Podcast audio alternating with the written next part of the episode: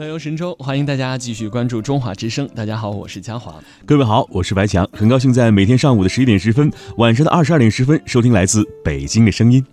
今天的开场话题，我们要关注中国社会科学院财经战略研究院、中国社会科学院旅游研究中心联合举行了一个休闲绿皮书二零一七到二零一八年中国休闲发展报告的发布暨研讨会。那在这个报告当中，我们可以看到呢，银发族，没错，我们的老年群体啊，已经成为休闲旅游消费市场的重要力量。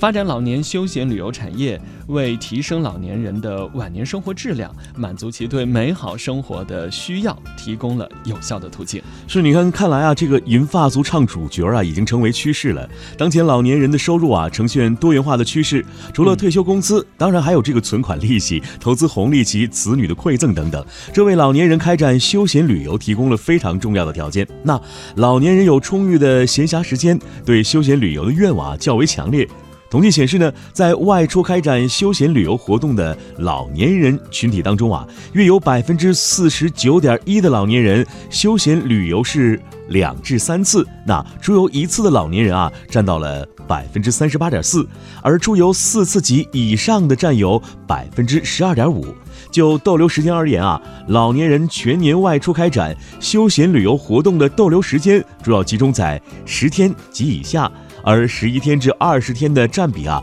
达到了百分之二十四点九，二十天以上的占比达到了百分之十三点五。可见呢，老年人群啊，外出旅游频率相对较高，嗯，逗留时间啊，也是相对较长的。是，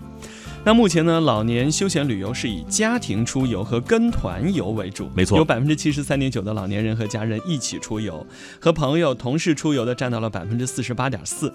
老人们希望通过休闲旅游来增进亲情和友情啊，促进家庭关系和这种和谐的人际交往。